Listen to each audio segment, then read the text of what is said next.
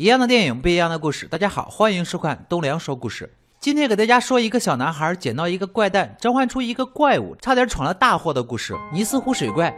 故事开始，一对情侣在酒吧看到著名的尼斯湖水怪照片。男子坚持认为这是假的，但是酒吧里的一个老人不爱听。他说照片是假的，但是事儿是真的，还给这对情侣讲了一个故事。在二战时期，英国一个偏远的小渔村，故事的主人公是一个叫小明的熊孩子。小明和母亲以及姐姐住在一起，并且日日夜夜的盼望自己深爱着的但又远赴战场的父亲能够早日的回家和家人团聚。万幸的是，小明家比较富裕，有豪车、别墅，还有佣人，可以说是衣食无忧。但是有一点很遗憾，小明在这里没有一个朋友。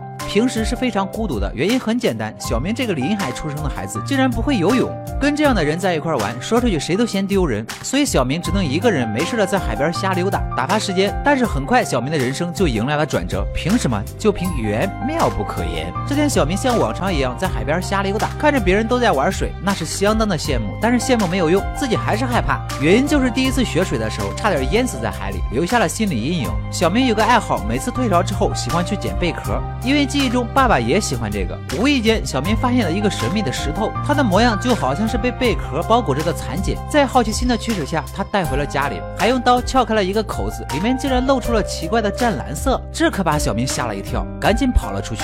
夜晚电闪雷鸣，大雨倾盆，小明放心不下，又跑了回来，却发现怪蛋里的小东西早已爬了出来，光光的，肉乎乎的，像是脱了壳的海龟。看着这个机灵的小家伙，小明喜欢的不得了，赶紧找来了食物喂他，还给他起了个名字克鲁索。很快，两个小家伙成为了好朋友。好景不长，几天后，家里的房子被军队强制征用，又来了一个不像好人的杂工。小明的秘密陆续被姐姐和杂工发现了。因为妈妈不让养小动物，因此他们三个一起辛苦地隐瞒着这个秘密。见多识广的杂工说，克鲁索可能是传说中的水怪。世界上只有一只这样的动物，当它快要死的时候，就会产下一颗蛋，然后自己死去。克鲁索长得很快，可以说是一天一个样。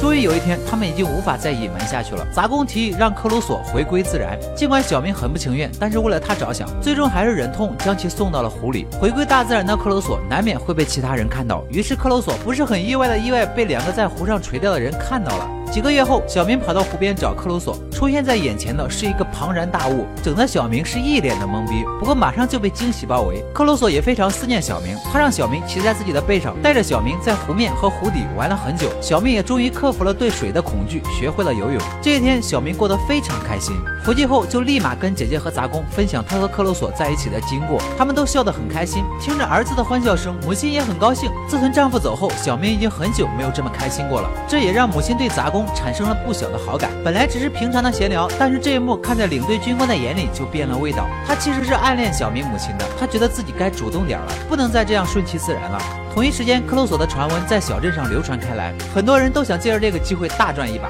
军官为了向小明母亲献殷勤，特意带他们一家去观赏大炮，让炮手向水里开炮，展示大炮的威力。原本这也没什么大不了的，但是湖里多了一只克鲁索。小明害怕炮弹打伤了克鲁索，便跑上前去阻止，遭到了军官的训斥，母亲也因此疏远了军官。期待中的水怪迟迟没有出现，两个财迷心窍的记者便请人做了一个假模型，在水里拍了张照片，这便是开头所出现的大名鼎鼎的尼斯湖水怪照片。自从上次炮击事件后，小明就被母亲关了禁闭，整整一个月，大家都没有再见过小明的身影。直到这天晚上，小明被杂工偷偷的放出来透风，他直奔尼斯湖寻找克鲁索。但是受了惊吓的克鲁索此时充满了野性，甚至连小明都不怎么认识了。伤心的小明埋怨杂工不该听他的话，让克鲁索离开。同一时间，几个眼高手低的士兵开船下湖，妄图杀掉水怪换钱。披风撼树谈何易？仅仅一个照面，克鲁索就掀翻了他们的小船。就在要吃掉士兵的那一刻，小明及时赶到现场，为了阻止克鲁索狂性大发，小明冒险向水下走去，却不慎失足跌落海底。终究是一起生活了那么久。重情重义的克鲁索放弃了马上到嘴的士兵，把小明救上了岸。直到此时，见到了克鲁索的母亲，才开始真正相信小明所说的一切。在这个雷雨交加的夜晚，视线受到了极大的影响。可是此时驻扎的军队以为德军入侵，大炮密集的打在湖面上，眼看克鲁索就要被杀死。小明骑在克鲁索的背上，带他向湖的尽头大海边上飞速驰去。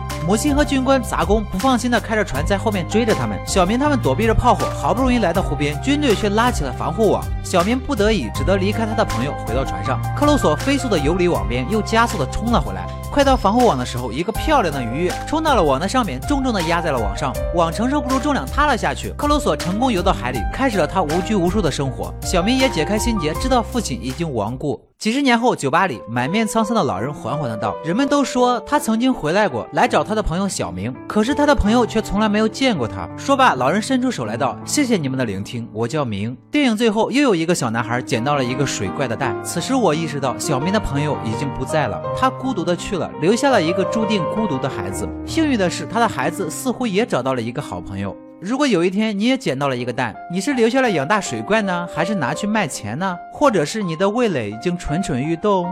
好了，今天的故事就说到这里。喜欢我的朋友记得点赞、评论、关注一下，我们下期再见。